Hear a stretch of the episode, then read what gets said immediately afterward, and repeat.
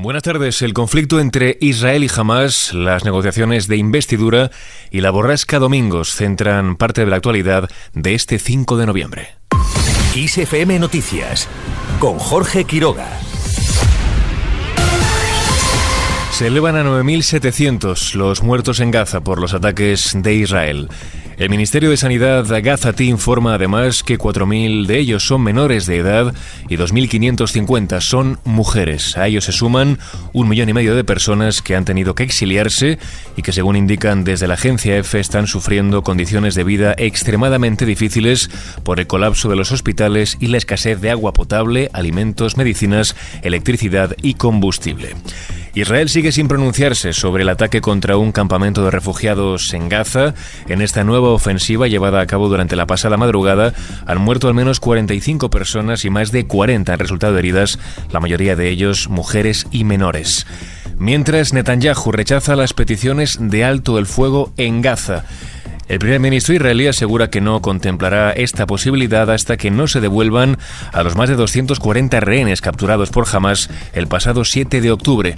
Además, el ejército de Israel denuncia el uso de hospitales por parte de Hamas. Afirman que emplean los bajos y los túneles de estos lugares como centros de operaciones. Dejamos este asunto. Feijó alienta la movilización contra el acuerdo de la amnistía. El presidente del PP insiste en que no se van a quedar quietos y no se van a callar. Unas palabras que ha dirigido en la capital valenciana y en la primera protesta de los populares tras hacerse público el pacto de PSOE y Esquerra. Feijó ha dicho que se está cambiando al Estado de Derecho por una nación de diferente categoría, lo que supone, a su juicio, un disparate democrático.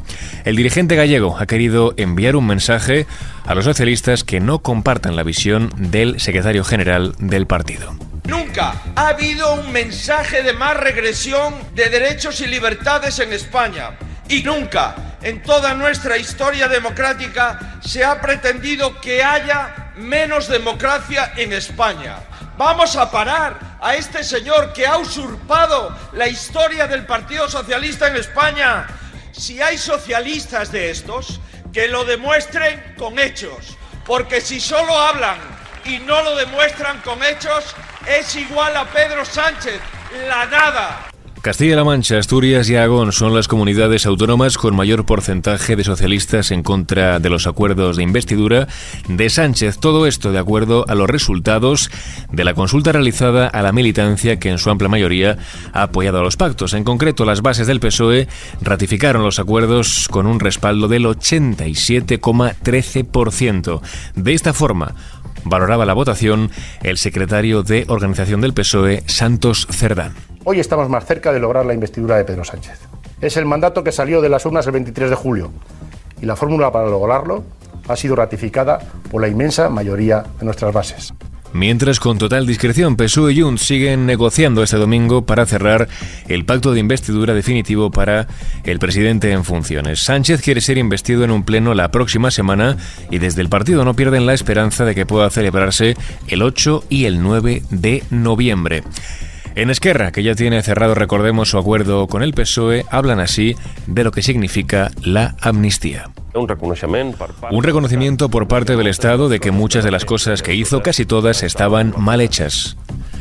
Escuchábamos las declaraciones del líder de Esquerra, Uriol Junqueras, quien recuerda que se trata de un acuerdo de investidura y no de legislatura.